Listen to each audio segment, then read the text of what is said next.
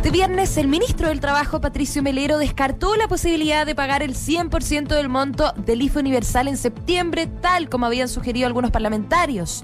Mega Noticias Conecta, el secretario de Estado señaló que esa fue una alternativa que analizaron como gobierno, pero prefirieron respetar lo que el propio Parlamento aprobó.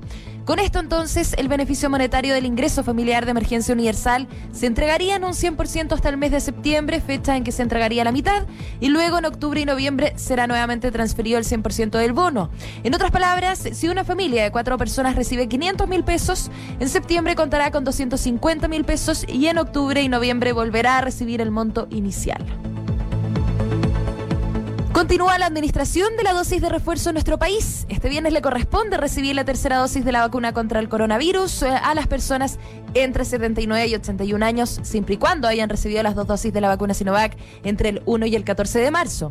A esto se suman también los rezagados adultos mayores de 82 años o más, que aún no han logrado inocularse. Además, entre estos días también podrán solicitar su tercera dosis aquellas personas inmunocomprometidas desde los 16 años y que hayan recibido su esquema completo de vacunación antes del 31 de mayo. El gobierno espera que en estas dos semanas se administren alrededor de 1.200.000 vacunas.